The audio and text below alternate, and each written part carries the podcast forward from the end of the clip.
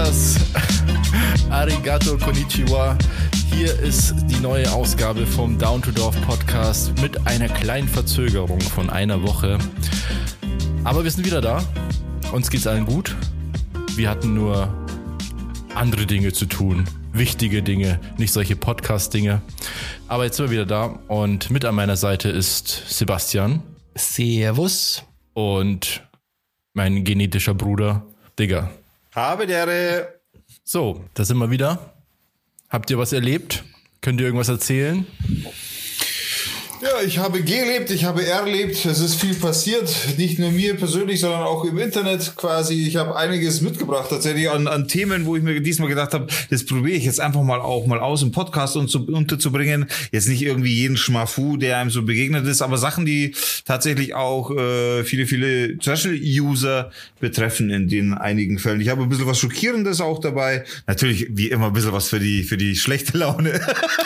um, um da nochmal auf die Drüse zu drücken. Aber äh, grundsätzlich freue ich mich auf jeden Fall, dass wir nach jetzt nach dieser äh, etwas längeren Pause oder nach dieser einwöchigen Pause quasi wieder zusammensitzen dürfen. Und heute freue ich mich ganz besonders, denn wir sehen uns heute alle miteinander gegenseitig ins Gesicht. Ja, Genau, für die Zuhörer. Diesmal machen wir es so, dass wir uns sehen. Das äh, macht es uns einfach ein bisschen einfacher wegen dem Timing und so weiter. Und dann sehen wir auch wirklich, wann jemand was sagen will. Aber ihr könnt uns nicht sehen. Ihr könnt uns nur hören. Genau. Ihr werdet uns, uns niemals lauschen. sehen. Niemals! genau, denn wir sind zu hässlich. Zumindest ein paar von uns. Ja, äh, weil ich schon so angekündigt habe, möchte ich gleich mal mit einem Knaller starten. Ein Knaller deswegen, weil ich das für mich tatsächlich, und es geht natürlich wie immer, wenn ich etwas erzähle, um YouTube. Scheiße. es geht um YouTube. Es gibt wieder was Neues von YouTube. Ich habe da, also es gibt tatsächlich noch mehr, aber ich möchte jetzt mal mit diesem für mich Knüller starten und das äh, Feuerwerk quasi der Emotionen ist abbrennen und möchte jetzt, bin jetzt auch gespannt, äh, was eure Augen jetzt sagen, wenn ich euch jetzt dieses Thema von diesem Thema erzähle. Und zwar hat, hat mich ein Kumpel draufgebracht. Ein Kumpel hat mich draufgebracht auf YouTube. Ich meine, ich kenne echt schon viel, aber das habe ich nicht gekannt und äh, dementsprechend es geht um Puzzleboxen. So, jetzt denkt sich, weil die zwei sind gerade echt nur am Scheiße machen. Also, es geht um Puzzleboxen. Das hört sich jetzt erstmal nicht so spektakulär an, okay? Ja.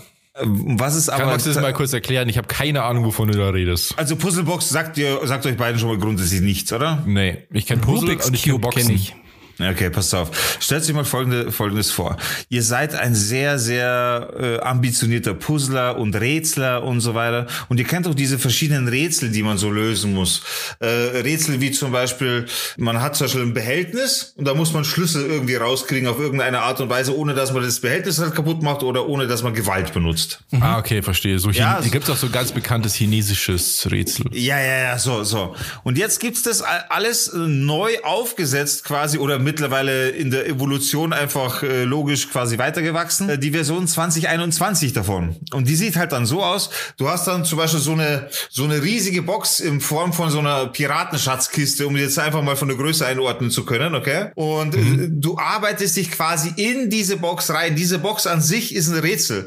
Diese Box ist verkabelt, hat verschiedene Knöpfe, die in der richtigen Reihenfolge drücken musst. Du musst auf mit Lichtern agieren. Du musst verschiedene Stecker einstecken, so Chin-Stecker in der verschiedenen Reihenfolge mit den richtigen äh, Lichtern. Die Reihenfolge ergibt sich aus dem letzten Rätsel. Da bist, wird teilweise ein Handy mitgeliefert. Da ist nur die App quasi auf diesem Handy zu sehen, die dir dann bei diesem Rätsel hilft und so weiter. Und da gibt es so einen speziellen Typen. Ich habe mir den extra vor dem Podcast jetzt mal rausgesucht. Den könnt ihr auch gerne äh, zu Hause mal googeln, Freunde. Das ist bei YouTube einfach nach Chris Ramsey. Ramsey mit AY zum Schluss.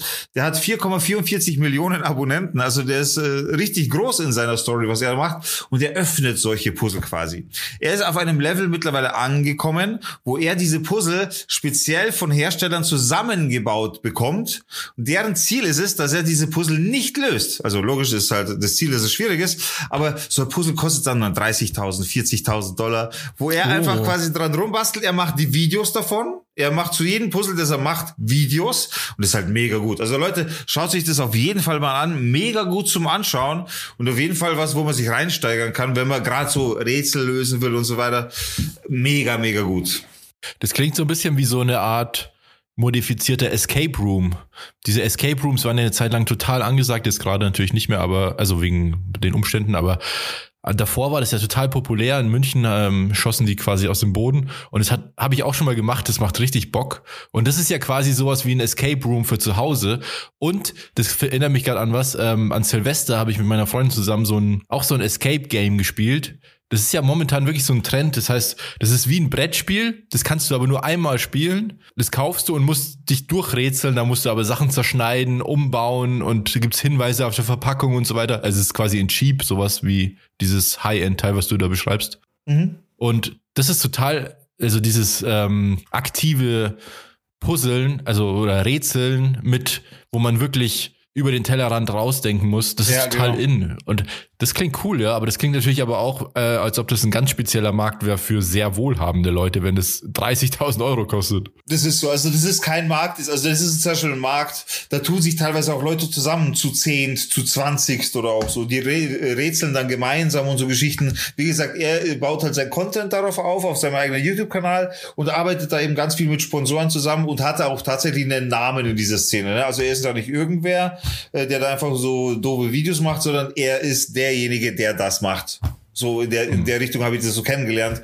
Und ich, ich habe das deswegen als Knüller angekündigt, weil ich echt so brutal begeistert war von der Idee, dass man das so heftig mittlerweile macht, also quasi mit der Zeit gegangen ist und auch wirklich die Technik verwendet, die jetzt auch wirklich zu haben und zu verwenden ist. Das finde ich so geil, diesen, diesen Gedanken quasi das weitergemacht zu haben. Nicht nur so, keine Ahnung, wo man Steine dreht, dann be bewegt man einen Mechanismus, sondern du musst da durch eine Lupe runterschauen und LEDs aktivieren über, durch die Lupe in der Kiste und so Geschichten. Also richtig, richtig geil. Schaut euch das auf jeden Fall an. Das hört sich echt spannend, oh. Also ich hätte da Bock gut. drauf auf sowas, ja. Aber ist es nicht auch ein bisschen äh, deprimierend oder frustrierend, weil du guckst dir das an und würdest es auch gerne machen, aber die Chance, dass du das selber auch machen kannst, ist ja eigentlich ziemlich gering.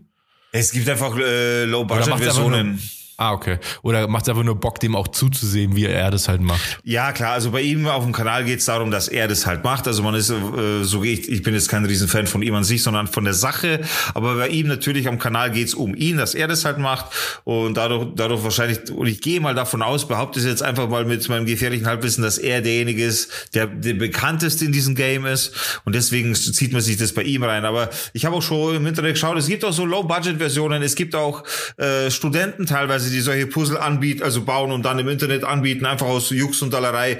Ähm, er selber bietet tatsächlich, und das finde ich auch sehr cool, auf seiner eigenen Seite äh, bietet er Baupläne für 3D-Drucker an, also äh, fertig geschriebene Programme, die du quasi runterladen kannst und dir auch Puzzle selber drucken kannst. Das gibt's auch. Finde ich cool. Also wie gesagt, ich glaube, diese Low-End-Variante oder die zumindest sehr verbreitet ist, die man auch in jeder Buchhandlung kriegt und so weiter, das sind diese Escape-Games, wie ich es an Silvester gespielt habe.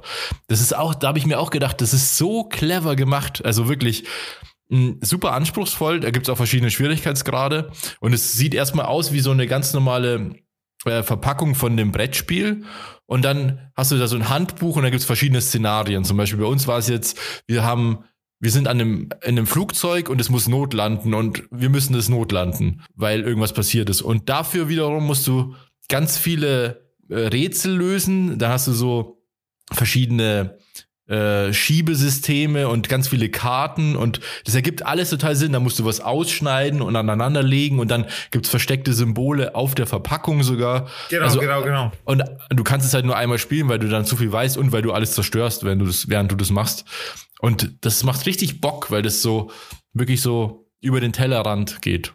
Und die sind auch nicht so teuer. Ich glaube, da kostet eins 20, hm, 30 Euro oder so. Ja, mega, mega cool. Also ich bin super, super begeistert von dem, von dem, von diesem Game, von dieser Szene. Mega gut. Absolute Neuentdeckung. Von diesem High-End-Bereich habe ich noch nie was gehört. Aber es klingt voll spannend, weil ich glaube, wenn du, ich meine, das ist ja mit allen Sachen so, wenn du genug Kohle in die Hand nimmst, dann kannst du das halt richtig geil hochskalieren mit, also auch wirklich so mit irgendwelchen, dass du Platinen herstellst, die dann spezielle Verbindungen. Äh, Alter, das, das sind Sachen dann, dabei. Eben, wo du dann irgendwelche Raspberry Pis mit einbaust, die irgendwelche kleine Programme äh, aktivieren oder was ja, weiß du ich. Musst da, du musst da teilweise Lieder vor, äh, vorpfeifen, damit das Schloss aufgeht und so Geschichten. Mhm. Also echt richtig mit Sensorik vom Feinsten auch, ne? Voll cool. Ja, werde ich mal auf jeden Fall reinziehen. Also den Namen habe ich notiert. Ja, ziemlich auf unsichtbaren Zettel. Ich habe sogar einen Sicht Ich werde es auf meiner Schreibmaschine notieren.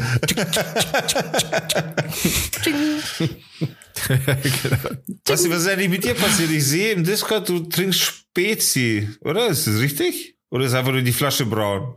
Das da? Ja. Nee. Was ist das? Bier. Ah, okay. Hätten wir, ich wollte gerade sagen, was ist mit dir passiert, aber nee, nee, alles gut, das, mit dir ist nichts passiert. Das Gurdi Hackelberg aus Passau. ja. Hackelberg. Hacke, ja, Hackeberg war eigentlich nur besser. Ja, wie heißt es wirklich? Hackelberg. Ah, Hackel, ja, wow, wow, was für ein Unterschied. Aber Hackeberg war lustig. Ja. Ja, bei mir ist meine ganze Zeit jetzt war jetzt nicht so spektakulär, Alex gesagt. Ich habe äh, eine lustige Sache. Ich bin jetzt momentan sehr viel zu Hause so. Ich mache auch viel Homeoffice und so weiter. Deswegen passiert jetzt gerade nicht so viel. Und ab und zu bin ich halt dann in Augsburg. Aber letztens ähm, war ich zu Hause und dann irgendwann musste ich doch mal ganz kurz ins Büro, weil ich manche Sachen einfach nicht zu Hause machen kann. Und dann bin ich so total in Gedanken und äh, schaue auf die Uhr, äh, ja, es war irgendwie halb elf oder so, pack noch ein paar Sachen zusammen, die ich nicht vergessen darf, Festplatten und so, keine Ahnung. Geh raus bei mir, stolper so aus der Treppe raus, also, äh, also ich wohne im, im Hochparterre, gehe so die Treppe runter, stolper so raus, schau auf mein Handy, will gerade einen Podcast aktivieren. Down to Dorf natürlich. Es gibt der einzige Podcast, den ich die ganze Zeit höre.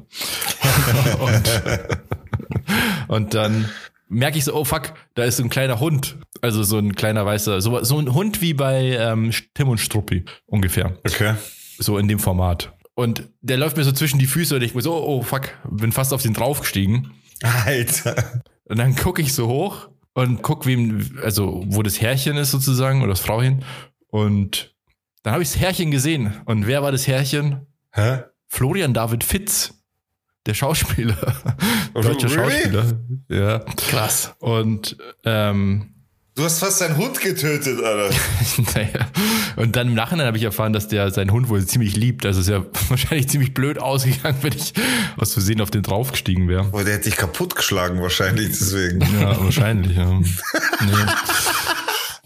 Und dann ja, bin ich in die Arbeit gegangen und dann am nächsten Tag bin ich tatsächlich wieder zur selben Zeit raus, weil ich irgendwie einkaufen gegangen bin. Und dann bin ich ihm wieder begegnet, weil, ähm, diesmal mit Kinderwagen. Und das bringt mich zu dieser Annahme, dass ich hier im absoluten Celebrity-Hotspot Münchens lebe. Uh. Obwohl ich eigentlich nicht so im, also ich wohne jetzt nicht besonders zentral, sondern ein bisschen außerhalb. Aber, tja, was soll ich sagen? Also hier, hier leben sie alle. Robert Zakowski, Florian David Fitz, you name it. Oder, andere Theorie, ähm, Florian David Fitz stalkt dich. Ja, das habe ich mir auch gedacht. Das war auch meine erste, mein erster Gedanke. Weil ich, ich habe ja, ich habe den gesehen. Also ich bin so nach diesem Hund-Ding bin ich so gegangen und dachte mir so, fuck, den kenne ich doch. Das und dann, also dazu muss man sagen, der spielt ja bei das perfekte Geheimnis mit, super erfolgreicher deutscher Film, was eine Adaption ist von einem anderen Film eigentlich. Aber dazu haben wir das Filmposter gemacht und daher war mir das Gesicht so bekannt.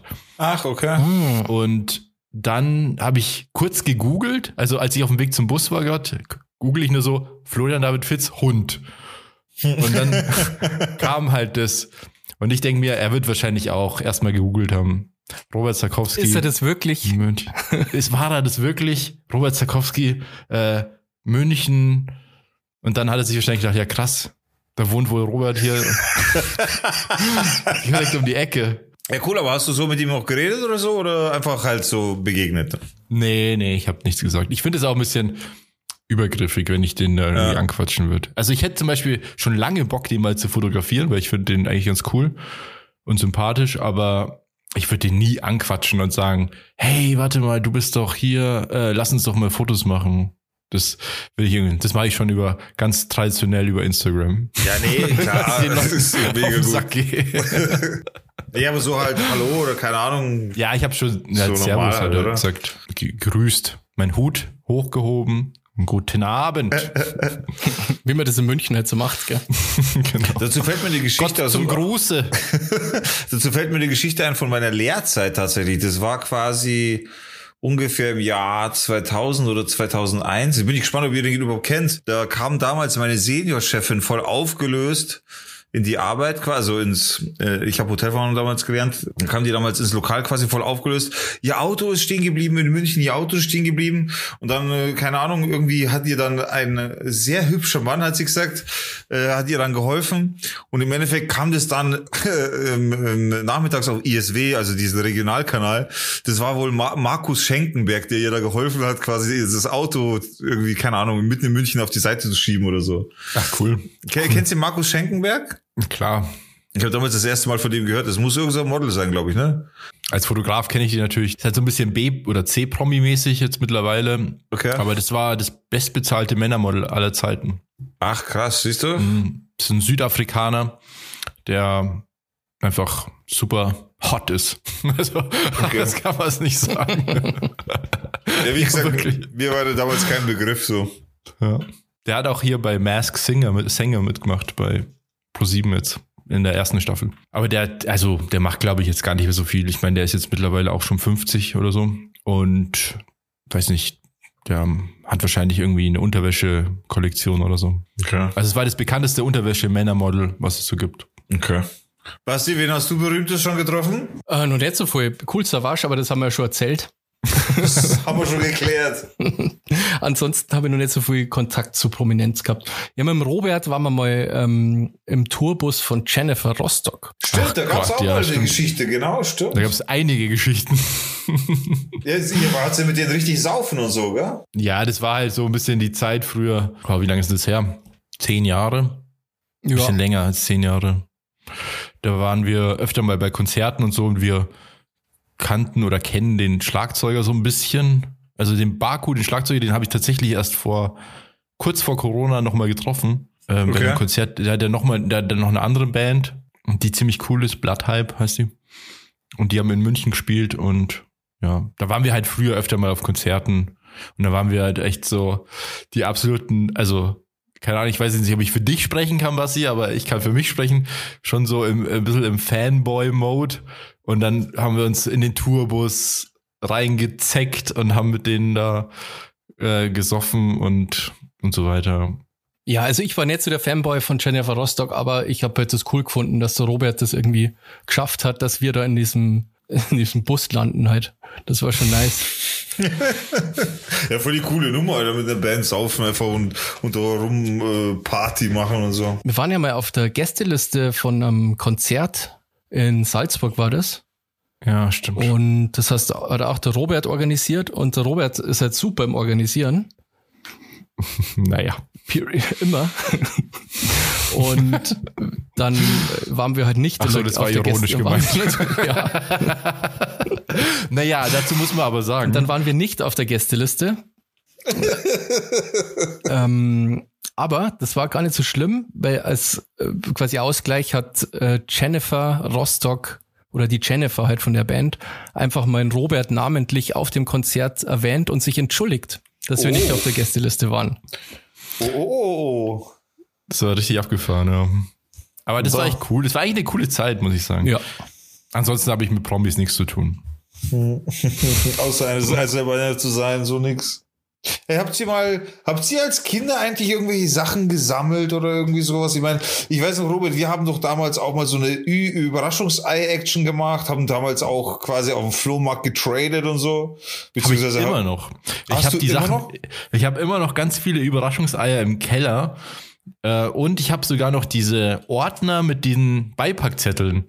Echt jetzt? Mhm. Habe ich letztens mal gesehen, weil ich wollte eigentlich auch heute noch mal meinen Keller ausräumen oder umräumen und ausmisten. Und äh, ich habe da so Ordner und da sind ja diese äh, Klarsichtfolien drin, die extra diese Fächer haben für diese Beipackzettel. Und da haben wir im, also habe ich immer noch ein paar Sachen im Keller. Aber ich weiß aber nicht, das ist alles, auch diese UI-Figuren, die ich da noch habe, die sind auch nicht so geil, glaube ich. Also die Ja, aber sind auch, scheiß auf, drauf, du schmeißt aber nichts weg, Alter. da habe ich alles weggeschmissen. Also ich, ich komme zu dir hoch, ich sag dir das.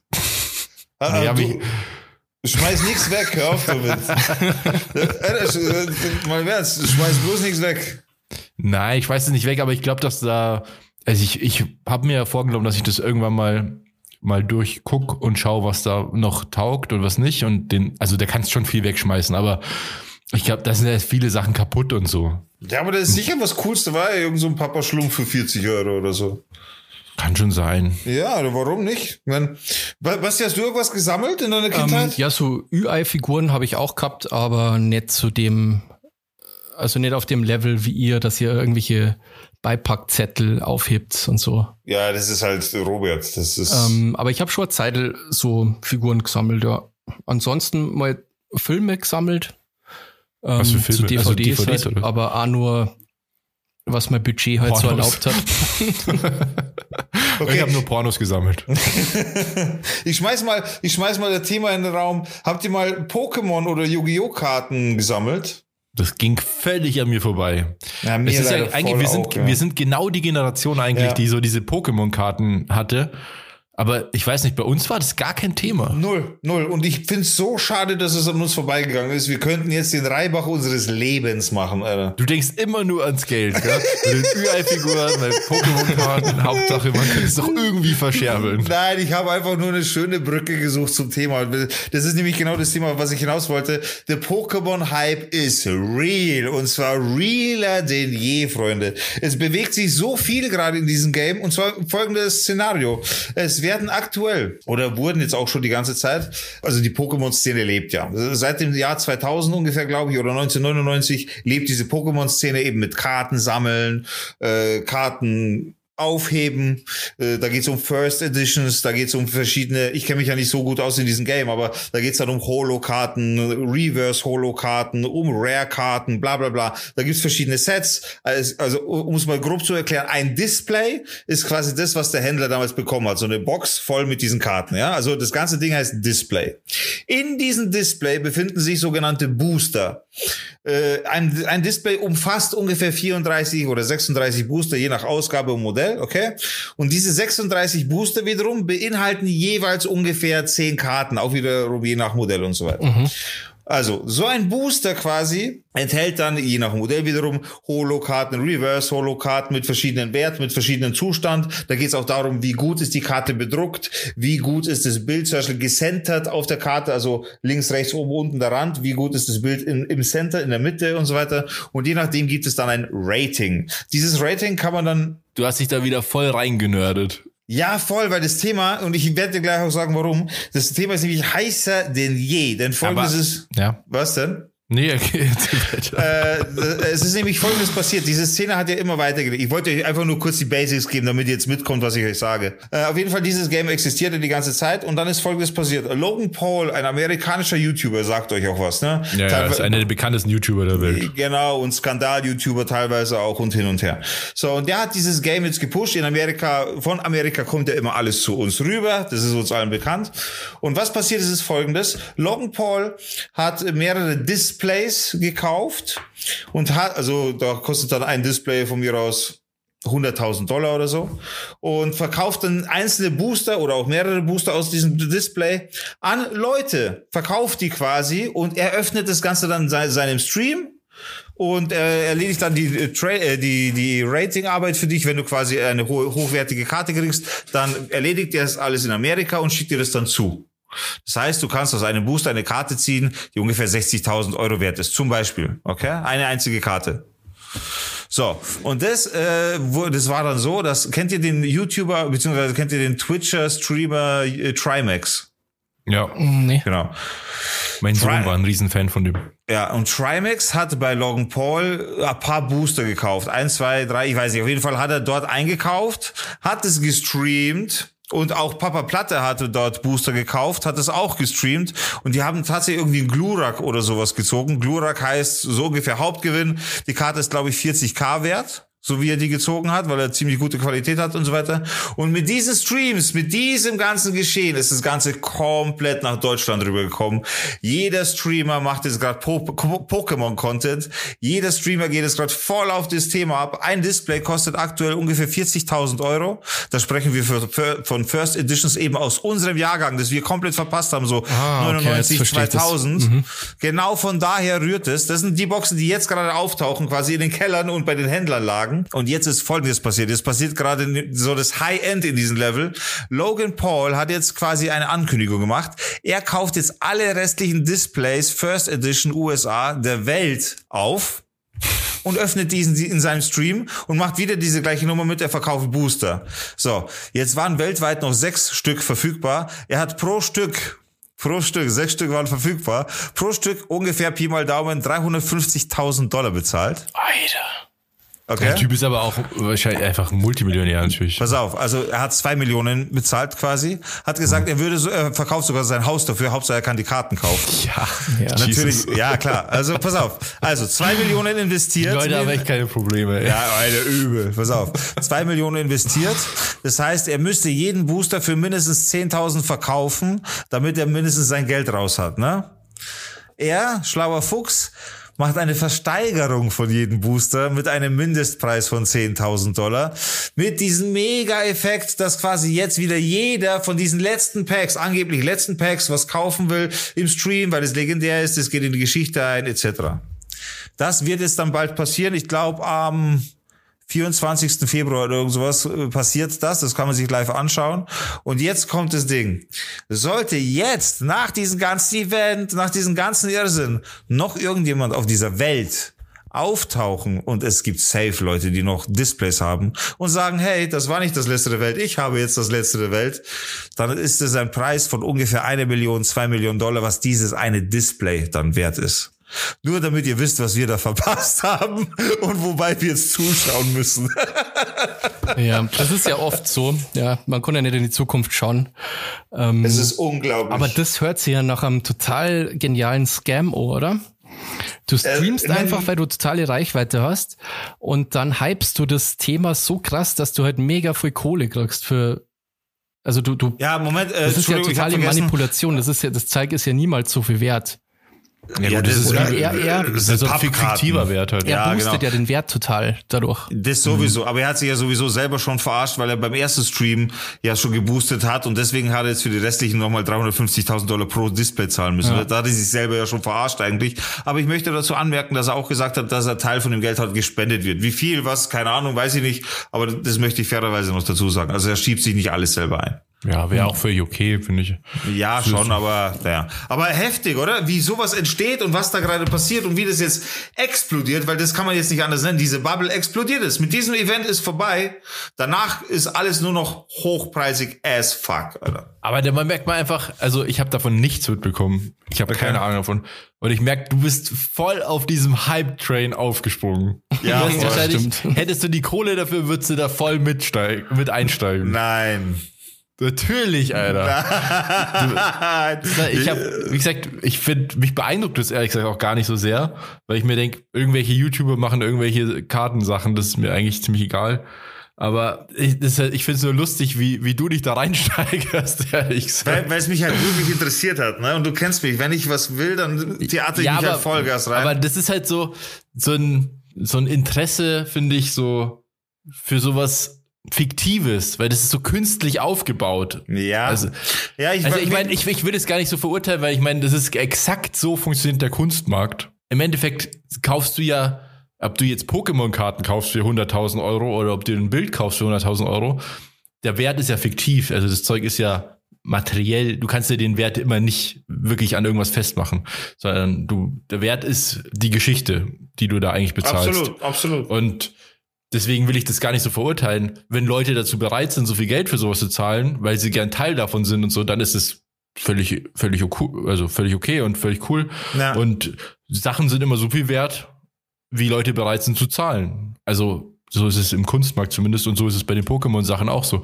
Ich finde es eben nur lustig, dass du dich auf dieses Pokémon-Thema so einschießt, weil das klingt immer so, das klingt für mich jetzt, weil ich davon gar nichts gehört habe, so als ob das komplett willkürlich aus dem Nichts kommt und das kennen halt viele Leute. Das hat Ja. den Vorteil, dass, ähm, was, was man jetzt auch äh, allgemein viel merkt, das behandelt ein Thema, was äh, viele Leute aus ihrer Kindheit kennen, die jetzt erwachsen sind und Kohle haben.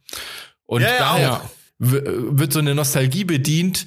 Und jetzt haben die Leute die Mittel dazu, also manche Ja. zumindest, um da mit einzusteigen. Also und das gibt's ganz oft. Das ist, äh, hat man gemerkt, zum Beispiel, als, als die ganzen Retro-Konsolen neu aufgesetzt wurden als Mini-Varianten. Das ist natürlich, der, der Zielmarkt sind die Leute, die damals Kinder waren, als, als der Shit rauskam. Also, Ich finde, äh, ja, ich hatte halt nie Kontakt zu Pokémon-Karten. Also ich kenne das schon noch, dass irgendwelche Leute irgendwie Pokémon-Karten gedealt haben und so. Aber wie, äh, wie gesagt, wir waren ja da nie dabei. Aber ich finde es ja. nur lustig eben, dass, wie, wie du dich da reinsteigerst und du da voll einsteigst auf diesen Hype. Ja, weil ich bin, ich, ich mag das so, ne? Also ich mag es, diese solche Themen aufzusaugen, zu bearbeiten, für mich selber zu verstehen und für mich selber so zu bearbeiten, wie würde ich das machen und so weiter. Aber tatsächlich ist es so, und da möchte ich jetzt auch mal in Richtung Basti das Wort geben, weil ich meiner Meinung nach am wenigsten Sprechzeit von da unter mir bekomme die ganze Zeit. Und ich höre doch deine junge Knabenstimme so gerne. Das Ding ist, gib doch dem Kind einfach einen anderen Namen. Und da gebe ich jetzt wirklich zu dir rüber, Basti, gib doch dem Kind einen anderen Namen. Äh, übersetzt das Ganze auf Aktien und schon sind wir zwar bei einem komplett anderen Thema, beziehungsweise bei dem anderen komplett anderen Namen, aber faktisch dem gleichen Hype, dem gleichen Geschehen, äh, siehe GameStop, siehe äh, äh AMC und so weiter. Und Basti, jetzt bitteschön, Thema Börse und so weiter, Aktien, da wolltest du, glaube ich, auch Da bin sagen. ich der Experte. Genau. Die Börse. Hier, jetzt übergebe ich zum Experten, äh, hier bitteschön, Basti, unsere Börse. nee, aber im Grunde ist es wirklich ähm, alles das Gleiche. Ähm, heute ist ja die News rausgekommen, dass ähm, Elon Musk 1,5 Milliarden Dollar in Bitcoin investiert hat. Und dadurch ist äh, Bitcoin gleich mal um 15 Prozent gestiegen. Und Voll Tesla Hälfte, selber ja. auch. Das ist schon super krass. Da kann man natürlich auch das Argument hernehmen, boah, wir sind so dumm, hätten wir mal vor, vor ein paar Jahren Bitcoin gekauft. Aber wie gesagt, meiner Meinung nach ist es immer so ein bisschen blöd, wenn man das sagt, weil man kann ja in die Zukunft schauen. Vor allem gibt's ja auch tausend Sachen, über die niemand spricht, die gescheitert sind. Und die hat, ja. haben wir auch nicht gekauft, sozusagen. Da pickt man sich eine Sache raus und sagt, ja, oh, hätte ich mal gewusst, hätte ich vor, vor 30 Jahren mal Apple-Aktien gekauft. So. Ja, aber schon, es gab ja noch eine Million andere Tech-Unternehmen und über die spricht natürlich keiner, aber die sind alle gescheitert. Und da sagt keiner, hältst du mal, äh, sei froh, dass du mal nicht, keine Ahnung, Apfelkuchen Tech-Aktien gekauft hast. Ja. Die gibt's natürlich jetzt nicht mehr so. Aber bei GameStop und in diesen ganzen Hype, ich meine, ich will das jetzt nicht nochmal aufkommen, weil ich glaube, das ist überall so durchgekaut worden. Aber das ist exakt der gleiche Me Mechanismus. Man nimmt den Videogame-Kontext oder halt die Nostalgie der Leute, die mit GameStop äh, groß geworden sind und Videospielen und überträgt es auf den Aktienmarkt und die Leute sind bereit einzusteigen und mit mit zu investieren, weil die sich relaten können sozusagen. Weißt du? ja. Wobei natürlich da mit, äh, mit, mit den Leerverkäufen gespielt wurde, da eine Racheaktion über Reddit ausgeübt wurde, über deren Community etc. Ich meine, die Geschichte an sich, warum da diese Schwankungen, diese Peaks und so passiert sind, das hat schon auch den Hintergrund, dass es eben ein gelenkt war und und das ist auch eben mit ein Thema, dass man auch eben solche Geschäfte und da entsteht gerade große Angst, weil wie es gerade sehr offensichtlich dargestellt wurde, man kann sowas mit einer gewissen Community oder mit einer gewissen Community-Größe Einfluss auf sowas nehmen, genauso mhm. wie zum Beispiel ein Elon Musk drauf äh, auf etwas äh, Einfluss nehmen kann. Die Reichweite und, und die Bereitschaft macht halt dann dementsprechend den, den Punkt aus. Ne? Ist nur verboten. Klar, es ist verboten, aber deswegen. Manipulation ist verboten. Deswegen ja, aber es ist auch erschreckend zu sehen, dass es sowas funktioniert. Ich meine, wir haben ja mittlerweile die Mittel dafür. Wir haben Plattformen, wo wir uns äh, zusammenraufen können, wo, wo sich alle treffen können, etc. Das ist mittlerweile sehr leicht geworden, ne? Und das wurde jetzt auch wieder demonstriert. Oder es wurde demonstriert und es ist schon krass. Also mich wundert, dass das nicht schon längst mal passiert ist und finde das eigentlich coole Aktion. Vor allem entlarvt es total den, äh, den Irrsinn des Finanzsektors so. Wie irre ja, das eigentlich ist. Was ja, so weil, ich, ich will, ich möchte, ich möchte nur kurz sagen, weil ja viele Leute dann mit dem, mit dem Aktiengeschehen so ein bisschen in Kontakt kommen jetzt durch die äh, Nachrichten und so, die sich damit vielleicht nicht so befassen, aber man darf da nicht immer alles über einen Kamm scheren. Weil es wird schnell gesagt, ja, dieser ganze Aktienhandel, das ist ja eh alles Quatsch und das ist ja alles Bullshit und so. Aber da muss man schon echt unterscheiden. Also der Aktienmarkt an sich ist nicht per se nur Spekulation und Bullshit. So.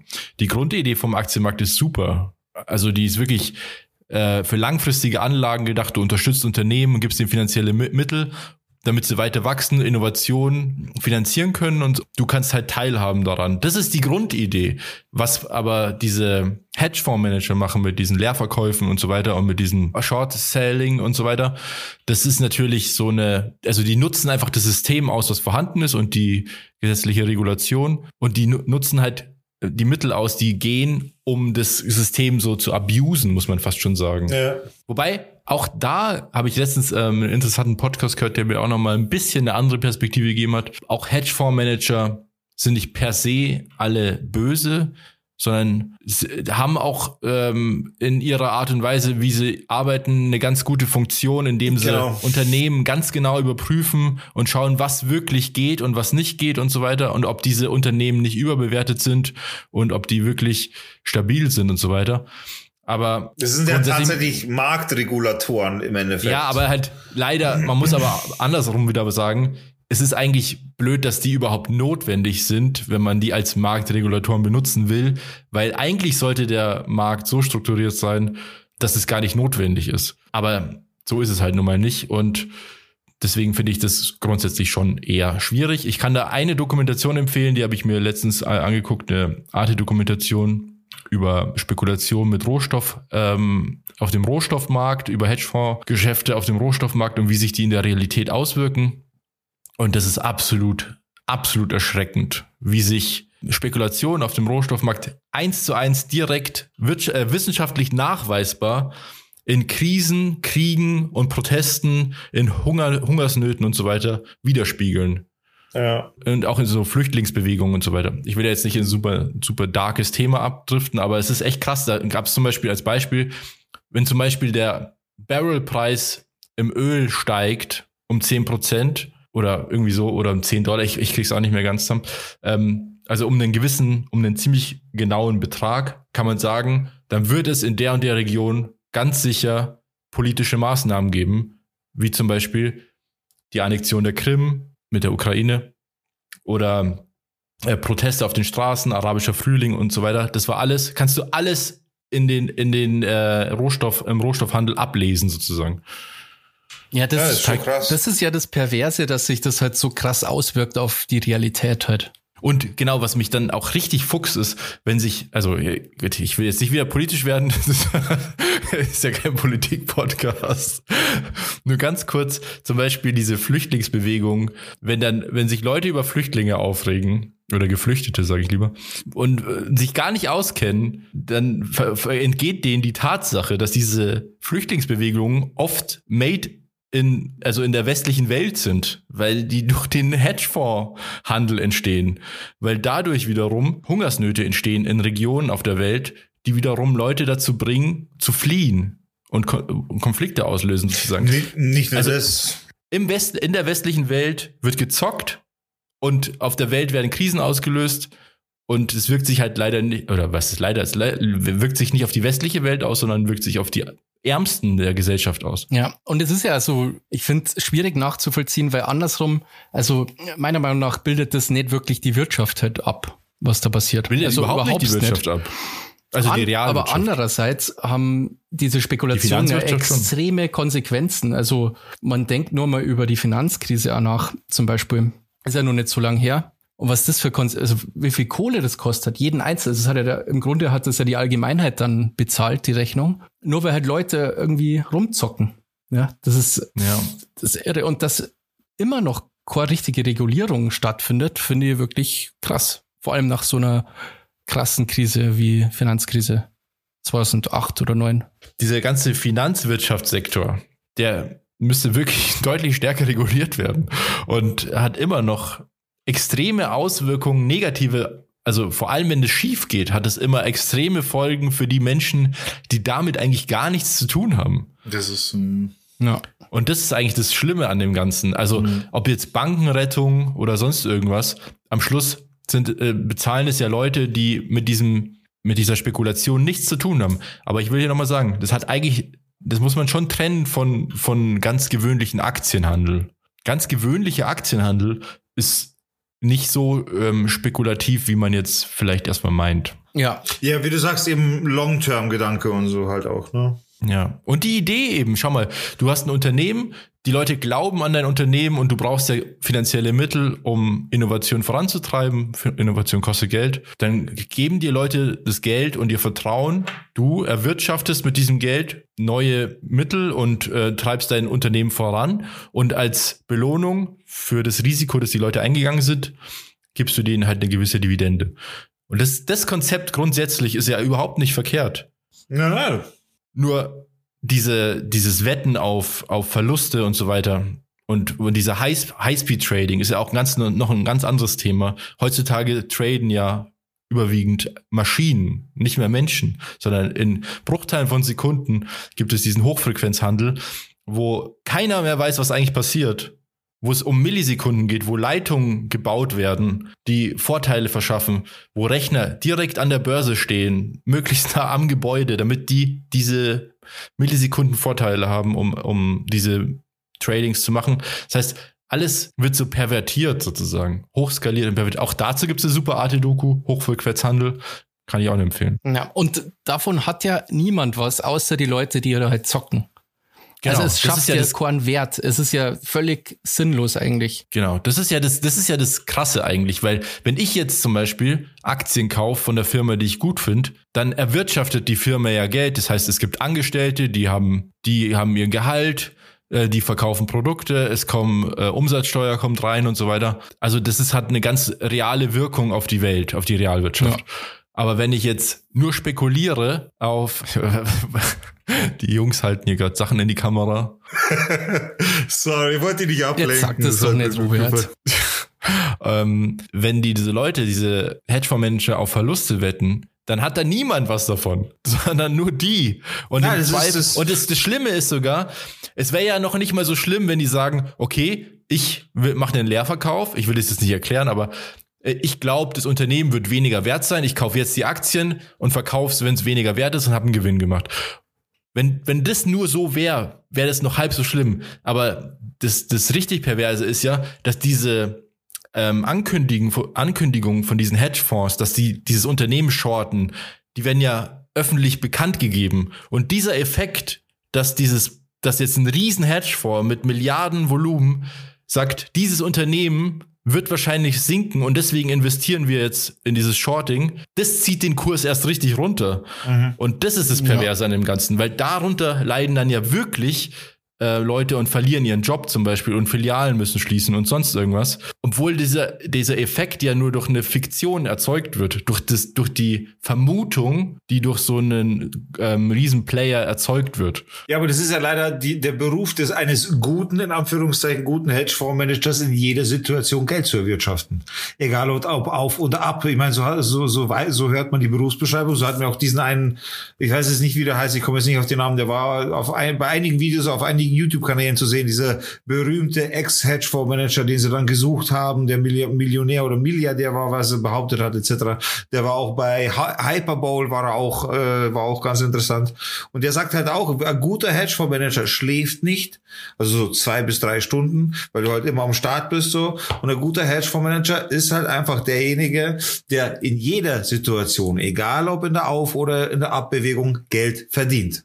Und das ist ja. halt genau dieses, dieses Problem, genau. was dabei entsteht. Um jeden Preis sozusagen, genau, losgelöst genau. von jeder Ethik und von jeder Moral. Und Absolut. das ist halt total widerlich. Ja. Also das finde ich einfach eine Perversion von, von dieser ganzen Finanzwirtschaft. Und es wäre relativ einfach, dass man könnte ja einfach sagen, man darf nicht auf das äh, Failen von ähm, Unternehmen äh, wetten sozusagen. Das könnte man einfach. Das könnte, ich, ich finde, man könnte es schon machen. Es war ja sogar so bis 2000, oh, ich weiß, ich kriege die Zahl nicht mehr genau hin, aber ich glaube bis 2007 oder so war das äh, stark limitiert, äh, wie wer wie was äh, auf Leerverkäufe äh, wetten konnte. Also wer Leerverkäufe tätigen konnte. Leerverkäufe ist das ist ja sowieso absurd. Das, du heißt, du verkaufst Aktien, die du nicht mal besitzt. Ja. Und das war stark reguliert und das, diese Regulation wurde dann mit der Clinton-Administration aufgehoben. Aber gut, vielleicht, wir sind jetzt auch keine Wirtschaftsexperten, deswegen, das war jetzt nur unser Eindruck. Ja. Kommen wir zu einem vielleicht fröhlicheren Thema. Bassi. Bassi? Du hast doch bestimmt noch ein fröhlicheres Thema. Also wir, wir, haben uns ja, ich habe nie fröhliche Themen, erstens. Und zweitens ähm, haben wir... Du hast doch das fröhlichste Live von uns allen hier. Das stimmt. Grad, das ist aber echt Ich bin gerade mega im äh, Prüfungsstress, ehrlich gesagt. Ich ähm, muss gerade ähm, Essay schreiben bis morgen. Und deswegen sitzt du mit uns hier auf Nacht im Podcast. Respekt. Ja, es ist ja jetzt auch schon halbe elf hier, da kommen wir einmal Feierabend machen vom, vom starken Lernen. Also bist du fertig quasi? Äh, nee, morgen mache ich den Rest fertig. Wann bist du heute aufgestanden? Ähm, elf. Alter Maul. Aber du hast die, die, die Frage schon mit Grinsen gestellt, Alter, Mann. Ja, aber ich mir klar war, dass er nicht um sieben aufgestanden Ja, ist. warum sollte ich ja um sieben aufstehen? Welcher Mensch steht um sieben auf? Ich bin ehrlich gesagt nur um elf Uhr aufgestanden, weil ich dachte hab, dass ich um zwölf so eine äh, Probeklausur hab. Wegen, da wird jetzt immer gecheckt halt, ob das online bei jedem funktioniert. Aber das ist erst morgen. Sonst war ich vielleicht gar nicht, nur gar nicht so früh aufgestanden. Basti Mitten in der Nacht. Okay, jetzt einmal, einmal kur- kurz Real Rap so. Basti ist der einzige Mensch, meine Damen und Herren, liebe Zuhörer, ich habe noch nie, und ich lüge nicht, noch nie einen Menschen in meinem Leben kennengelernt, der es schafft, am Sonntag ich glaube, am Sonntag einzuschlafen, am Dienstag aufzuwachen, in die. Arbeit zu kommen und zu glauben, es ist Montag und man kommt in die Arbeit und begrüßt einfach alle ganz normal. Hi, servus, grüß euch. Der Also war ich einfach glaub- einen Tag nicht da. Ich kenne die Geschichte. Ich meine, ich war ja dein Arbeitskollege zu der Zeit, aber ich glaube, die ist nicht ganz echt. Ich glaube, das hast du auch ein bisschen als Ausrede benutzt. Nein, nein, das ist tatsächlich äh, passiert. Ich bin eingepennt und bin, ich bin natürlich schon öfter mal aufgewacht, aber ich bin einfach im Bett liegen geblieben und habe weitergeschlafen und dann war plötzlich äh, quasi ein ganzer Tag weg. Das ist wirklich passiert. Dienstag hast du gedacht, heute gehe ich mal in die Arbeit. Dann. Das ist wirklich Ja, du passiert. bist halt dann echt in die Arbeit gegangen und hast gedacht, das ist Montag, oder? Ja. Und das war halt Dienstag. Aber das ist schon sehr lang her. Das ist mir sonst nimmer passiert, glaube ich. Das ist echt lange her. ja. Ich kenne keinen, der das jemals zusammengebracht hat. Nee, das kenne ich auch nicht. ja. Aber schön ist mit der Cam zu sehen, wie rot du wirst. Ich glaube, Farben kann man da gar nicht erkennen auf meiner geilen ah, Webcam. okay, okay. Das kann natürlich sein, dass das ein Kontrastfehler ist. Aber sorry, ich wollte dich nicht unterbrechen in deiner Happy Life Story. Ähm, nee, das, also mehr gibt's da nicht zur Zeit. Ich muss halt jetzt lernen, weil ich habe in äh, vier Wochen die erste Klausur und ja, muss halt jetzt ein bisschen was tun für die Uni zur Abwechslung. Statt Bierpong zocken. Ich habe vorgestern haben wir Bierpong gespielt. Aber das heißt, jetzt quasi ist, bist du gerade in der ernsten Phase, oder? Also mit Bierpong und so, jetzt ist auch mal ein bisschen Sch- Schluss, oder? So zwischendurch. Ja, ja, jetzt, jetzt wird, ähm, genau, jetzt ist das Lotterleben langsam vorbei. Okay. Aber es geht, also es ist überschaubar, was zu tun ist und ja, schaffe ich schon. Bin zuversichtlich. Ja, das schaffst du auf jeden Fall. Ich bin Easy. immer neidisch auf deinen Lifestyle. Danke. Ich finde das cool. Aber ich würde so gern zu Abu Sultan, Alter. Ich muss eingerenkt werden, unbedingt, Mann. Ja, ich würde dir echt empfehlen, da nicht hinzugehen. Na, ich gehe aber zum Chiropraktiker. Ich habe schon, ich muss unbedingt einmal richtig auseinandergezogen werden, unbedingt. Ich, ich fühle es. Mein Körper schreit danach, auseinandergezogen zu werden. Ja, ich, es, es ist Schön auf die Streckbank. Ja, und hey, ich habe mir, ich habe mir kurzzeitig überlegt, ob ich mir einfach, damit ich das selber machen kann, eine Streckbank besorge. Du wirst nicht glauben, es ist schwierig, eine Streckbank zu kaufen irgendwie. Da wirst du glauben, das Internet bietet dir alles an. Streckbank? Nee, kriegst du nicht. ach so, wo du die selber so auseinander drehen kannst. Ja, einfach, es geht ja darum quasi, es geht ja darum, äh, den Torso zu dehnen. Das heißt wirklich, die, die Wirbelsäule von unten bis oben durch, ne? Also das muss einmal auseinandergezogen werden. Ja. Der Effekt ist jetzt natürlich schlecht, wenn du dich quasi lang ziehst und dann so bleibst. Das ist halt nicht Sinn der Sache, weil da kannst du dir beim Zusammenziehen wirklich Nerven einzwicken und kannst echt ganz üble Nummern so durchziehen. Aber der Effekt, wenn du kurz auseinandergezogen wirst, also das heißt, eine Ende wird festgehalten und am- zum Beispiel am Kopf wird gezogen und bei dir rattert 24 Mal durch die Wirbelsäule, das ist halt mega befreiend. Du, du, du hast, das ist wie, ja, das ist einfach, Jungs, Ich ihr finde müsst das machen. absolut furchtbar. Also wirklich, ich bin immer noch traumatisiert von dem Video, was ich mir da angeschaut habe. Ich, ich, ohne Witz, also ich, ich, ich muss das machen, unbedingt. Ich werde euch auch berichten. Ich werde, ich werde meinen Chiropraktiker fragen, ob er das macht, ob er mich einmal wirklich an die Wirbel, also quasi am Kopf einmal anzieht. Oh Gott, das will ich nie machen. Vor allem, Doch. ich glaube wirklich, da ist viel, viel Placebo-Effekt dabei. Ich meine, im Endeffekt passiert da ja auch nichts im Körper, außer dass da passiert nichts. Was soll da passieren? Dieses, auch, also, dieser Begriff einrenken ist ja schon falsch. Es ist ja nichts, es ist ja nichts ausgerenkt. Richtig, richtig, richtig. Na, es ist aber, aber kennst du nicht dieses befreiende Gefühl, zum Beispiel, wenn du mit dem Hals so links, rechts und wenn es in deinem Genick rattert, kennst du das nicht, dieses befreiende Gefühl? Im Hals mache ich da gar nichts, aber bei den Händen mache ich da was. Ja. Und du kennst doch Warte, das, das ist, live, jetzt für alle, die das richtig eklig finden. Hat man nicht gehört. Okay.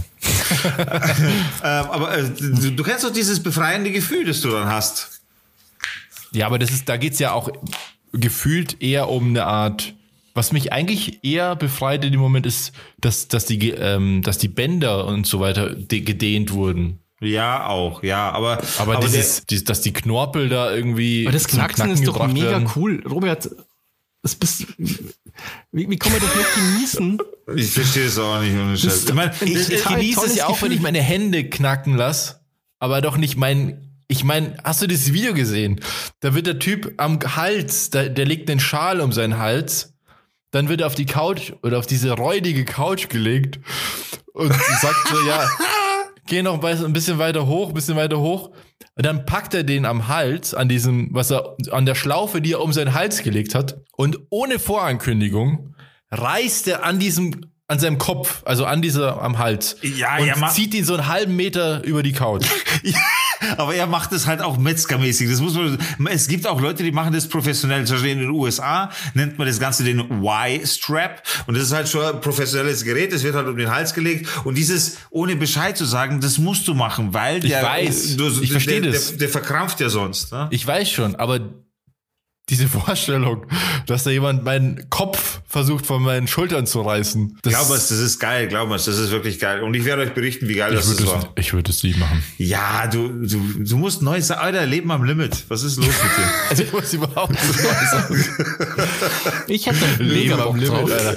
Ja, du rostest ein, du bist alt, mein Freund. Und du bist der Jüngere von uns beiden. Ich mache hier Yoga und äh was ja auch gut ist so. Und ich schwöre dir aber, Alter, wenn du richtig Yoga machst, und jetzt kommen wir mal nämlich zu dem Punkt, mein Freund, wenn du richtig Yoga machst, dann schwöre ich dir, wirst du beim bei der Katze oder beim Hund oder was auch immer du da machst, die aufgehende Sonne. Bei der schlafenden Drecksau. Oder zum Beispiel, dann wird da sicher schon der eine oder andere Knochen geknackst haben. So, und jetzt sag, sag, dass es so ist, oder?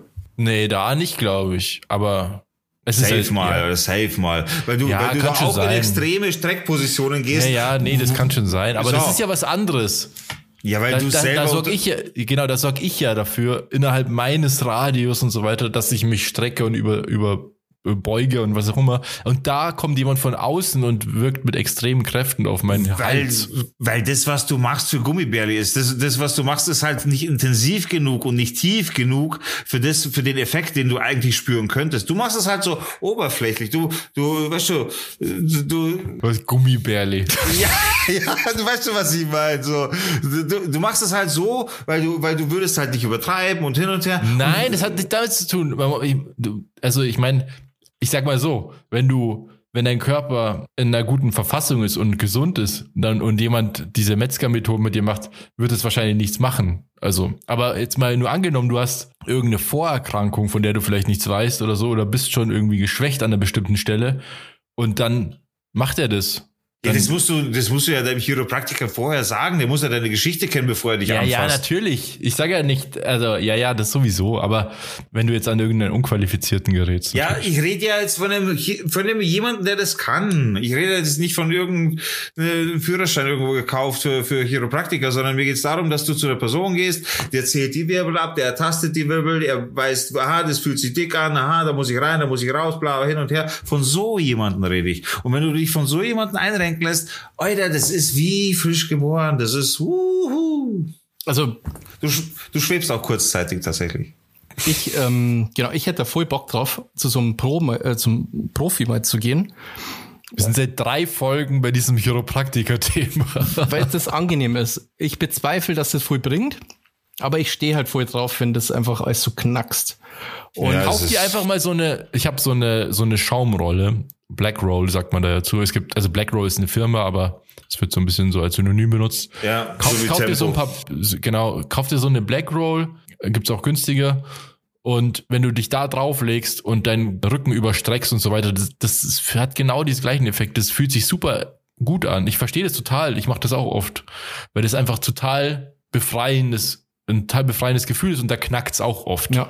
Weil das einfach also. so. Ja, aber das ist ja immer noch alles nicht so ruckartig und so weiter. Du hast einfach nur Angst vor Kontrollverlust, das ist alles. Ich hab das Nein, ich habe keine Angst vor Kontrollverlust. Ich habe nur Angst, dass mir irgendein Typ den Kopf abreißt, der. der du, musst dich einfach mal, du musst dich hingeben lernen, Ruhe. Ja, aber nicht irgendwem. Irgendeinen dahergelaufenen. Sag ich doch nicht. Ich sag doch zu einer qualifizierten Person, Alter. Ich sag doch nicht, du sollst ja, keine Ahnung, äh, ich sag jetzt nicht, ich will jetzt nichts Falsches sagen, aber nee, alles gut, aber ja. Hey, Ich glaub, jetzt muss ich noch Show mal, dabei. Ja. Hey, jetzt muss ich nochmal politisch werden tatsächlich. Ich, will- ich will auch kurz betonen. Immer kein- diese Politik. Mann, Ja, das reicht know, jetzt know, ja, Jede Folge. know. Aber tatsächlich äh, werde werd ich nur dann politisch, wenn es auch für mich ausschlaggebend ist und im Sinne mich direkt und instant betrifft. Und das tut es auch. Und zwar geht es um Artikel 17. Der, tritt jetzt in Kraft. Bist und jetzt, sicher? äh, Ja, okay, aber er kommt auf jeden Fall oder wird jetzt erstmal viel schärfer angekündigt, als er eigentlich äh, geglaubt wurde. Die CDU hatte damals, und das äh, kann man jetzt auch auf vielen News-YouTube-Kanälen zum Beispiel sehen, hat damit geworben, auf ihrer Homepage, äh, es wird keine äh, Upload-Filter geben und so weiter. Stand auf der Homepage, mit uns keine Upload-Filter.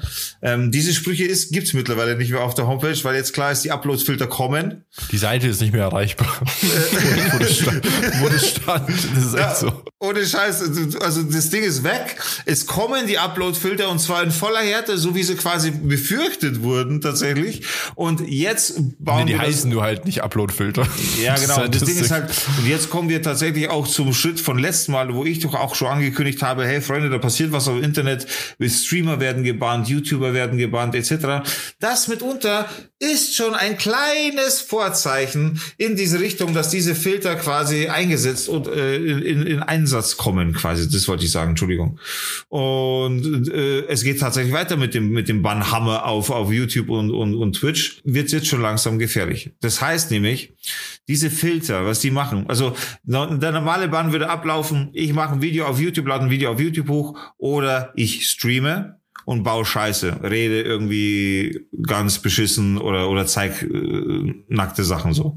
So und dann werde ich gebannt dafür von jemandem manuell von einem Menschen. Was der Upload-Filter macht, ist richtig krass. Der Upload-Filter hat seine bestimmten neuen Community-Richtlinien, die er in sich quasi, also in seinem System hat und der durchläuft alle Videos von deinem Kanal. Ganz egal, ob öffentlich, privat, nicht gelistet, ganz egal. Der durchläuft deinen ganzen YouTube-Kanal. Und wenn du jetzt ein äh, YouTuber bist, der das eine Zeit lang gemacht hat, hunderte, tausende Video hast, dann kann es sein, dass ein Video von vier Jahren dich so zerlegt, dass du deinen YouTube-Kanal verlierst. Denn das heißt, du kriegst für jedes Video, das gegen die Community-Richtlinie verstößt, das der Filter aufspürt, kriegst du einen Strike. Bei drei Strikes verlierst du deinen YouTube-Kanal ohne irgendwelche Voranmeldungen. Das heißt, der Filter, äh, der Filter könnte innerhalb von zehn Sekunden drei Videos finden, dich striken und du verlierst deinen Kanal instant ohne irgendeine Benachrichtigung. Aber ist das überhaupt schon sicher, dass, ich meine, das ist ja plattformabhängig, wie die das handhaben, oder? Ja, natürlich ist es plattformabhängig. Natürlich kommt es auch darauf an, quasi ob du streamst oder YouTube äh, oder Videos hochlädst an sich. Da, diesen Unterschied gibt's natürlich, aber trotzdem äh, und äh, da gibt's auch Anwälte, die schon, die schon auch darüber sprechen, dass das jetzt echt äh, ja so durchgesetzt wird, wie es versprochen wurde, nicht durchgesetzt zu werden. Ja, Also das ich weiß nicht, was ich meine, ist eher, ob das rückwirkend so funktioniert. Ich, also ich kann mir zum Beispiel nicht, also keine Ahnung, ich glaube, ich kann mir vorstellen, dass die, wenn die dein Portfolio durchleuchten, was schon online ist, dass die dich dann informieren und sagen, das muss weg oder die löschen das einfach direkt. Ich kann mir nicht vorstellen, dass die dich sofort bannen, weil dadurch würden die ja, du kannst ja nicht, Gesetze gelten ja nie rückwirkend. Gesetze, es ist illegal, dass Gesetze rückwirkend wirken. Das ist heißt, schon richtig. Es Aber geht ist jetzt aber ja um nicht- die, es um die Zukunft. Robert, das ist ja kein Gesetz, sondern das ist ja den Plattformbetreibern offen, wie Genau. die das handhaben. Du kannst ja nicht Ja, ja, gegen- genau, aber ich Firma. habe in, äh, Plattform, äh, Plattformen haben ja kein Interesse daran, alle YouTuber zu bannen. Das stimmt, ja. Na, es ist aber das, es ist nicht so, dass ich vermute, dass es passiert, sondern das ist genau das, was passiert. Das ist genau das, worüber YouTuber sich gerade immens beschweren, dass sie wegen Videos, die privat, die keiner einsehen kann, die du nicht mal sehen kannst, wenn du den direkten Link dazu hast. Du kannst es nicht sehen, trotzdem wirst du für dieses Video gestrikt, beziehungsweise im späteren Sinne dann äh, gebannt. Das ist, das passiert aktuell. Das ist nicht erfunden, das ist keine Mutmaßung, das passiert. Und das ist äh, aktuell ein Thema, was YouTuber gerade ganz groß und stark bemerken. Große YouTuber, große Streamer sprechen darüber. Ja. ja, also wie gesagt, diese ganze Upload-Filter-Geschichte, die ist äh, voll interessant, finde ich, wie sich das dann auswirken wird und so. Andererseits finde ich es ganz gut, dass es endlich mal alles geregelt wird und da mehr Rechtssicherheit entsteht und Klarheit und so weiter bin gespannt, wie das sich einfach auf die Realität dann auswirkt. Ja, es ist sehr realitätsfern tatsächlich, da es einfach nicht funktioniert. Ich würde dir recht geben, weil mit Sicherheit etc. im Internet gar keine Frage, aber das, was jetzt gerade passiert, ist einfach nur kontrollloses Löschen, Bannen, Striken, ohne jeglichen Sinn und vor allem äh, im Nachhinein sehr, sehr schwer wieder aufzuarbeiten manuell, also menschlich quasi mit einem Supporter, weil erstens über, überkommt die Jungs hier gerade eine Welle an, an Supportanfragen etc. von Leuten, die teilweise ihre Existenz auf diesen YouTube-Kanal aufgebaut haben. Wir sprechen hier von Existenzen, die teilweise darunter sehr, sehr stark leiden. Tun wir alle gerade wegen Corona, gar keine Frage so, oh, die am YouTuber, um das geht's mir nicht, aber hier geht's darum, dass hier sinnlos agiert wird und es wird akzeptiert derzeit. Es wird einfach hingenommen. Ja, ich finde es auch schade, irgendwie insgesamt. Zum Beispiel auch so Musiklehrer, die haben ja auch totale Probleme. Zwar schon seit längerem, dass so Gitarrenlehrer oder so, die ich ja benutze zum ähm, Gitarrenlernen, die ja auch eigentlich standardmäßig demonetarisiert werden oder Strikes kriegen von irgendwelchen Musikgesellschaften. Äh, das finde ich total schade, weil. Ja, voll. Das ist ja schon so weit weg eigentlich vom, vom eigentlichen Produkt. Und trotzdem kann man da quasi den Leuten irgendwie nur was Schlechtes machen. Das finde ich echt dumm. Also, dass das auch und das Urheberrecht fällt, wenn jemand dem anderen irgendwie ein bekanntes Lied beim, äh, auf Gitarre beibringt. Keine Ahnung. Das geht ist zu weit. So? Das wusste ich nicht. Mhm. Ja. Ich dachte, es funktioniert nur, wenn man das Originallied benutzt. Nee, nee, auch wenn es nachspulst. Aber Covern ist ja nicht illegal. Also Covern ist ja nicht kein Urheberrechtsverletzung. Äh, wenn es damit Geld machst, schon. Also wenn das monetarisiert ist, das Video, dann schon. Deswegen sind die immer, ah, okay. deswegen machen die ja immer so, so Werbung für irgendwelche Songbooks und so, die die machen. Mhm. Genau. Oder irgendwelche Videokurse auf, auf einer anderen Seite ja, sozusagen. Genau. Und das finde ich Ja, halt wie gesagt, also, aber ich finde, also äh, zum einen, es ist halt, es war also so wie es ist, weiß ich nicht, keine Ahnung, ob das, das ist bestimmt nicht perfekt und so und das wird, muss bestimmt nochmal feingetunt werden. Grundsätzlich ist aber natürlich gut, dass das Thema Urheberrecht so ins 21. Jahrhundert gehoben wird, weil das halt gar nicht behandelt, also die, das aktuelle Urheberrechtsgesetz ist gar nicht fürs Internet geschaffen sozusagen. Das kommt aus einer Zeit, da gab es noch keine digitalen Medien. Und es hat auch gar nicht funktioniert sozusagen. Und deswegen ist es ganz gut, dass, dass da halt gewisse Regeln geschaffen werden. Ja, aber nicht so sinnlose Scheiße. Sorry, wenn ich das sagen muss, aber es ist teilweise echt sinnlos. Es ist, ja, ich gebe dir recht, so, es muss zeitgemäßer werden oder es soll auf jeden Fall zeitgemäß werden, aber dann bitte auch von Leuten, die zeitgemäß sind und nicht Leute, die keine Ahnung vom Internet haben, die dann mit, mit irgendwelchen Beratern das ganze Gesetz entwerfen, sondern macht es halt mit Leuten, die wirklich im Thema sind, die, die so, weißt du, was ich meine? Ähm, ja, aber das wird zu einfach. Das ist Fall, zu, das, einfach, das, das, ist zu einfach Politiker-Bashing-mäßig.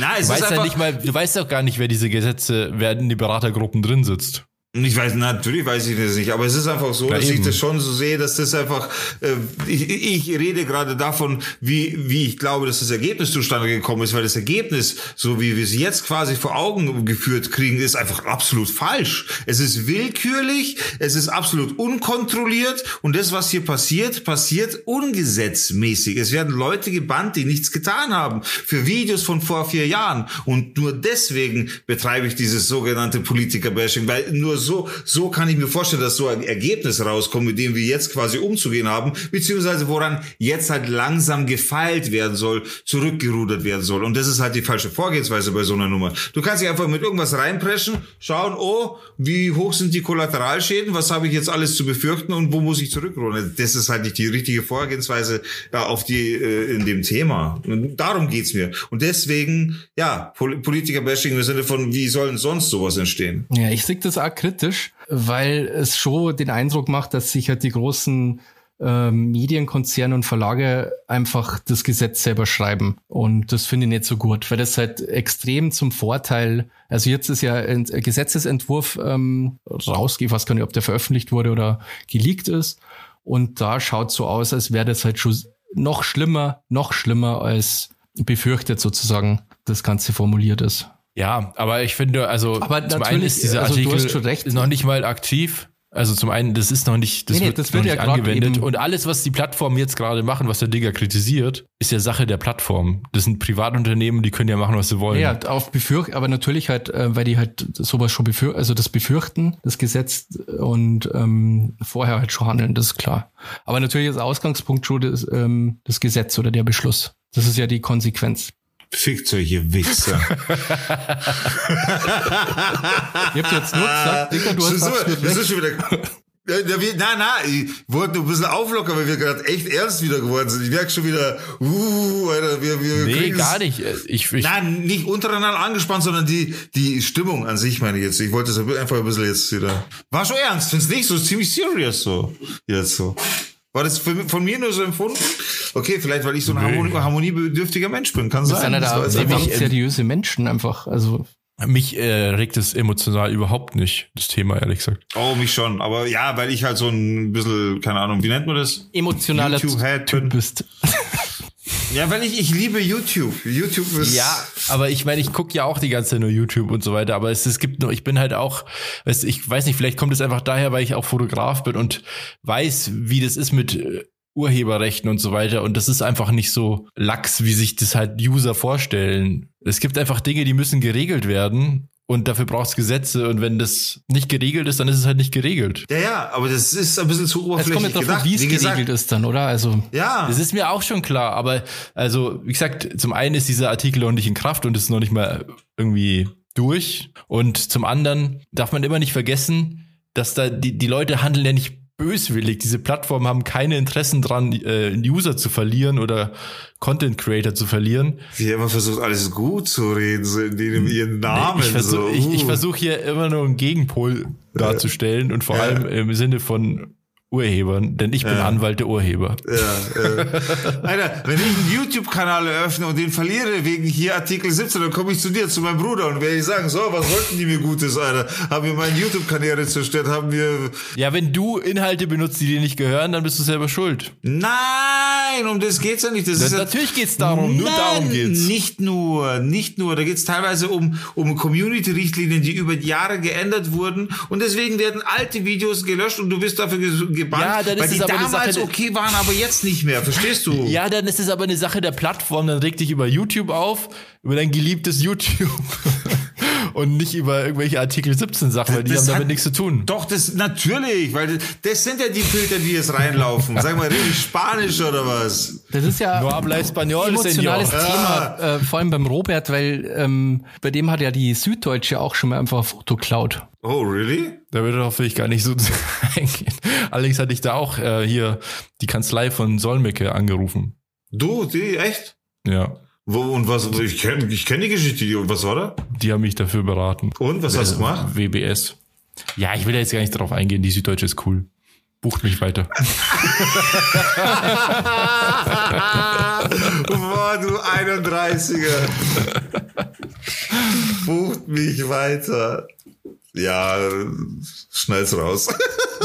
Nein, Quatsch. Nee, ich, das war nur ein Missverständnis. Ach, es war ein Missverständnis. Okay, dann Das war wirklich ein ich's. Missverständnis. Okay, das war wirklich okay. ein Missverständnis.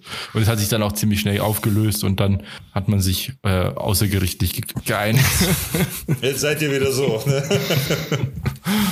nee, das war, das klingt alles viel krasser, als es war. Na, nur zur Erklärung, warum du für Upload-Filter bist, Robert. Das war eigentlich das. für Uploadfilter.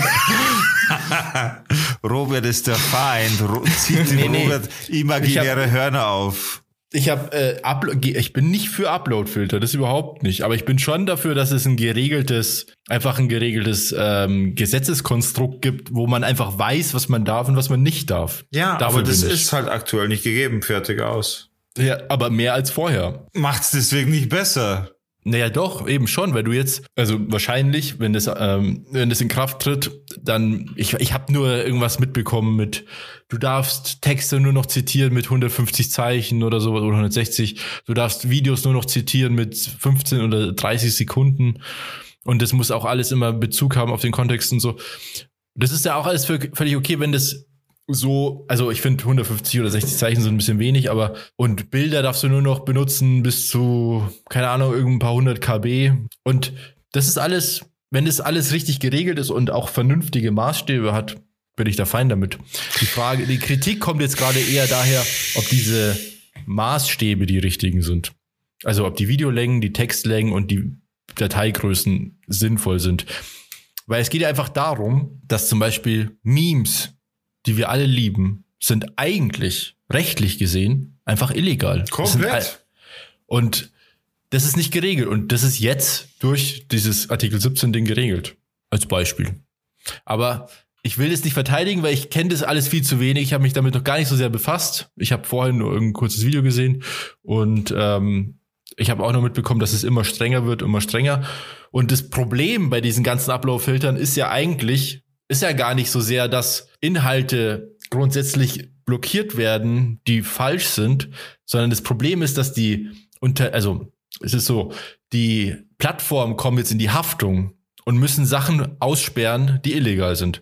Und weil die sonst zur Rechenschaft gezogen werden. Und das Problem ist jetzt, dass, dass die Befürchtung besteht, dass die Plattformen so, sogenanntes Overblocking betreiben. Das heißt, weil sie, um keine Risiko, kein Risiko einzugehen, blockieren sie lieber mal mehr als nötig und schränken dadurch die Kommunikation ein. Das ist das Problem.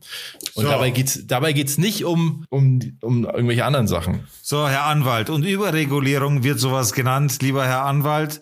Und dementsprechend ist das aber eine, eine Überregulierung, die Existenzen aktuell kostet, weil Ja. YouTube-Kanäle, der, das ist nicht in Ordnung, oder? Ja, aber da müssen sie sich halt an die Regel halten. Alter! Verstehst du nicht, was ich sage, oder was? Du müssen sich an die Regeln halten. Was, was, was, was bist denn du für einer, Alter? Ja, ihr redet so ein bisschen aneinander vorbei, glaube ich gerade. Das ist, glaube ich, das Ihr Problem. checkt's halt wieder nicht. Ihr Mr. Gesetzvater, Alter. Ich check schon, was du meinst, Ja, aber Hauptsache, du regst dich. reguliert. Es geht einfach. Ich find's auch nicht cool, wenn Leute ihren YouTube-Kanal verlieren, Ja. weil sie rückwirkend irgendwelche Sachen geltend machen. Also. Das finde ich auch nicht cool. Aber das ist doch Plattformsache, wie die das handhaben. Wenn die feststellen in ihren Profilen, pass mal auf, Brudi, wir haben in deinem Video, in, deinem, in deiner History gefunden, dass in 95 Videos irgendwelche lizenzierte Musik läuft, dann können die Plattformen das doch auch so regeln, dass sie sagen, okay, diese Videos nehmen wir runter oder schalten die stumm oder informieren dich. Das heißt ja nicht, dass sie deinen Account löschen müssen. Wenn Robert. die das aber machen, dann ist es eine Sache der Plattform und nicht des Gesetzes. Es geht aber nicht nur ausschließlich zum Beispiel um Musiklizenzen, wo im Hintergrund Musik läuft. Es geht Ja, zum was, das Beispiel war jetzt auch, nur ein Beispiel. Ja, aber es geht zum Beispiel auch um Reactions, eben um, aber auch zum Beispiel News. News über, über Themen, die, die man zum Beispiel macht und, und dann wird man dafür blockiert, weil man anderen Content benutzt, weil man fremden Content benutzt. Ja, das ist- und so das weiter. gibt's schon immer. Es gibt immer- geht's, es gibt da geht's immer Da Zitierregeln. geht, da geht's ums Zitatrecht und solche Geschichten werden damit ausgehebelt. Ja. Es gibt schon immer Zitatregeln und, und äh, Gesetze. Ja, und die gelten gerade nicht und um das geht's. Das ist alles, das ist, wird einfach gerade mit Füßen getreten, Alter. Es Reaction ist doch noch nicht mal durch. zu, zu Reaction-Videos Es ganz kurz. passiert aber schon. Ich kann Aber das tote YouTube-Kanäle Ich muss sehen. sagen, ähm, Ja, Reaction-Videos können äh, gern verboten werden, weil ich sehe da überhaupt keinen Mehrwert und ich finde die mega dumm. Und die nehmen da hat Views schon Stefan Raab hatte und die schon nehmen Views von den Probleme originalen damals. Content Creator einfach weg. Äh, äh, und das ist einfach Nein, da- das ist dämlich. Also Reaction-Videos Ja, ich auch hatte damals schon rechtliche Probleme wegen seinem Nippelboard, weil er da Original-Clips abgespielt hat. Ihr kennt es alle noch. Und er hat, er hat die ja nur benutzt, um Lacher zu erzeugen, sozusagen. Er hat die nicht in den Kontext eingebunden und darüber was gesagt, sozusagen, sondern er hat die nur als Content benutzt, um Lacher zu erzeugen. Und das hat nicht ausgereicht. Und deswegen hatte der auch ähm, Urheberrechtsanzeigen am Hals. Und darum geht's. Wenn du sagst, du berichtest über irgendwen und benutzt dann ähm, im geregelten Maße den Content, dann ist es ja völlig legal. Dann ist es ein Zitat, wenn du dich an die Regeln hältst. Wenn du aber eine Compilation schneidest mit den mit äh, mit den lustigsten Fails, ohne die äh, Rechteinhaber zu fragen, dann ist es nicht illegal, sondern dann ist es einfach ein Urhe Urheberrechtsverstoß. War es Der aber auch Klügere schon immer. nach. Also war Hiermit aber auch höre schon ich immer auf mit ähm, diesem ein Thema. Verstoß. Ja, Das hat sich ja nicht geändert. war schon immer. Mic drop. Äh, Was, was ich noch einen interessanten Aspekt äh, finde, sind Let's Plays. Weil das ist ja auch theoretisch, könnte jeder Publisher einfach sagen, ähm, nö. Nintendo ist da super Stimmt, streng Nintendo. zum Beispiel. Genau, Nintendo Let's Plays gibt's kaum, weil die. Das gibt schon Mario wollen, Kart ja. Partys und so. Gibt schon. Ja, aber Nintendo ist ganz streng im, im Sperren von Videos, was ihren Content angeht. Really? Weil, mhm, weil die Kein- sagen, der nicht. Inhalt gehört den Spieleherstellern. Fuck you. Ja, okay, aber wo, wo, was kaufe ich mir dann? Wir, wir können es uns leisten, ihr kauft unsere Spiele sowieso. Ja, okay. Ja. aber wirtschaftlich ziemlich dumm. Ich glaube nämlich, Gerade durch Let's Es ist in der Plays heutigen werden ja Zeit, Games wo alles- extrem gepusht auch. Ja, und vor allem in Klar. einer Zeit, wo alles gestreamt wird, das ist dumm. Weil, Ja, weil aber das ist es ja- sind ja alles nur Multiplikatoren, gerade wenn ich große Streamer nehme, ist alles nur Multiplikator für mein Spiel und Werbung dafür. Keine Ahnung, Ja, ob das aber das sind ja ist. alles neue, neue Arten, Medien zu benutzen. Das- ist das ja, ist- das ist ja der Punkt. Also, das wäre ja genauso, wie wenn du sagst, ich mache jetzt einen Stream und in dem höre ich mir Musik an. Und ich zeige euch, wie ich mir die Musik anhöre. Das geht ja auch nicht. Ja, jetzt so krass gesehen nicht, das ist schon richtig. Aber Oder ich schaue mir einen Film an und ich, und ich lasse den Film laufen und ihr schaut mir zu, wie ich mir den Film anschaue. Geht auch nicht. Und das, bei Videospielen wäre das das Gleiche. Aber die Videospielhersteller machen halt mit, weil die genau wissen, dass das ein super Werbeeffekt ist. weil sie Hirn haben. Aber bei einem Wer Film. da dagegen arbeitet, ist dumm, meiner Meinung nach, weil das heutzutage einfach, das, das, das hat die Seiten gewechselt oder das Geschäft hat sich geändert. Ganz klar. Wer da jetzt nicht mitspielt, ist einfach nicht zeitgemäß. Wer, wer dagegen vorgeht, ist meiner Meinung nach komisch. Genauso wie Lego. Habt ihr das, habe ich das erwähnt mal mit Lego hält der Steine? Ich habe das gesehen, aber. Ja. Ja, Lego möchte nicht als Allgemeinbegriff genannt werden. Lego möchte als Lego genannt werden. Als Gattungsbegriff nennt äh, sich äh, das. Danke, Gattungsbegriff. Lego möchte das nicht. What the fuck? Ja, aber da, li- da, li- also das hat ja auch wieder einen anderen Grund. Aber Ja, ja. Da, das, gut, das ist jetzt ein ganz neues Thema. Aber Ja, eben, eben. Ich, ich wollte Lego will sagen. nicht zum Gattungsbegriff werden, weil die dadurch die ihre Markenidentität verlieren und damit auch Rechtsansprüche verlieren sozusagen. Ja, okay, aber ich wollte damit den Vergleich bringen, im Endeffekt, weil äh, es, gibt Sachen, die, die haben sich einfach auch geschäftlich geändert. Da muss man umdenken. Also wer da nicht Klar. modern denkt, Alter, der ist Aber das Ding ist verloren. immer, das ist ja, das habe ich glaube ich schon mal gesagt, das ist ja im- immer so bei neuen Technologien, es kommen erst die Probleme und dann die Lösung. Und Ja. die Probleme können immer erst, in, also die Lösungen kommen ja, können ja immer erst kommen, wenn die Probleme entstanden sind. Und so ist es halt beim Stream auch. Ja. Und bei kleinen Brüdern. ich merke, ich habe heute so ein Streit, so ein, so ein brüderisches Streitfable, merke ich so. Ja, Du- wir du- haben heute aber auch Diskussionspotenzial. Ja, ja, aber ich merke, ich merke, heute hätte ich Bock mit dir so richtig. He- Heute könnten wir raufen, so hätte ich Bock drauf. So richtig geiler Rangeln. Ja, rangeln. Rangeln, da hätte ich heute Bock zu, Alter. Ohne Scheiß. Rangeln wäre jetzt richtig die coole Nummer. Basti, willst du noch zum Abschluss irgendwas Positives erzählen? Ähm, ich habe eine peinliche Rangelgeschichte tatsächlich. Ihr kennt doch das Rangeln noch von äh, Joko und Klaas. Ja, ja. ja, Genau, und das, ich war jetzt so gehypt, Zirkus Halligalli. ich war so gehypt, dass ich eines Tages in der Arbeit einen Abteilungsleiter von mir im, im Pausenraum vom Stuhl gerangelt habe und dabei das, das Rangellied gesungen habe. Was war das Rangellied? Das Doch, doch, ich. Rangel, Rangel, Rangel. Ja, da hat es ein Lied gegeben auch. Und Rangel, Rangel, Rangel. das war gar nicht so lustig, wie ich mir das vorher vorgestellt habe, weil der hat das überhaupt nicht gecheckt. Natürlich, Der hat logischerweise. einfach gedacht, du greifst ihn jetzt an. Ja, das war dann super awkward danach. So.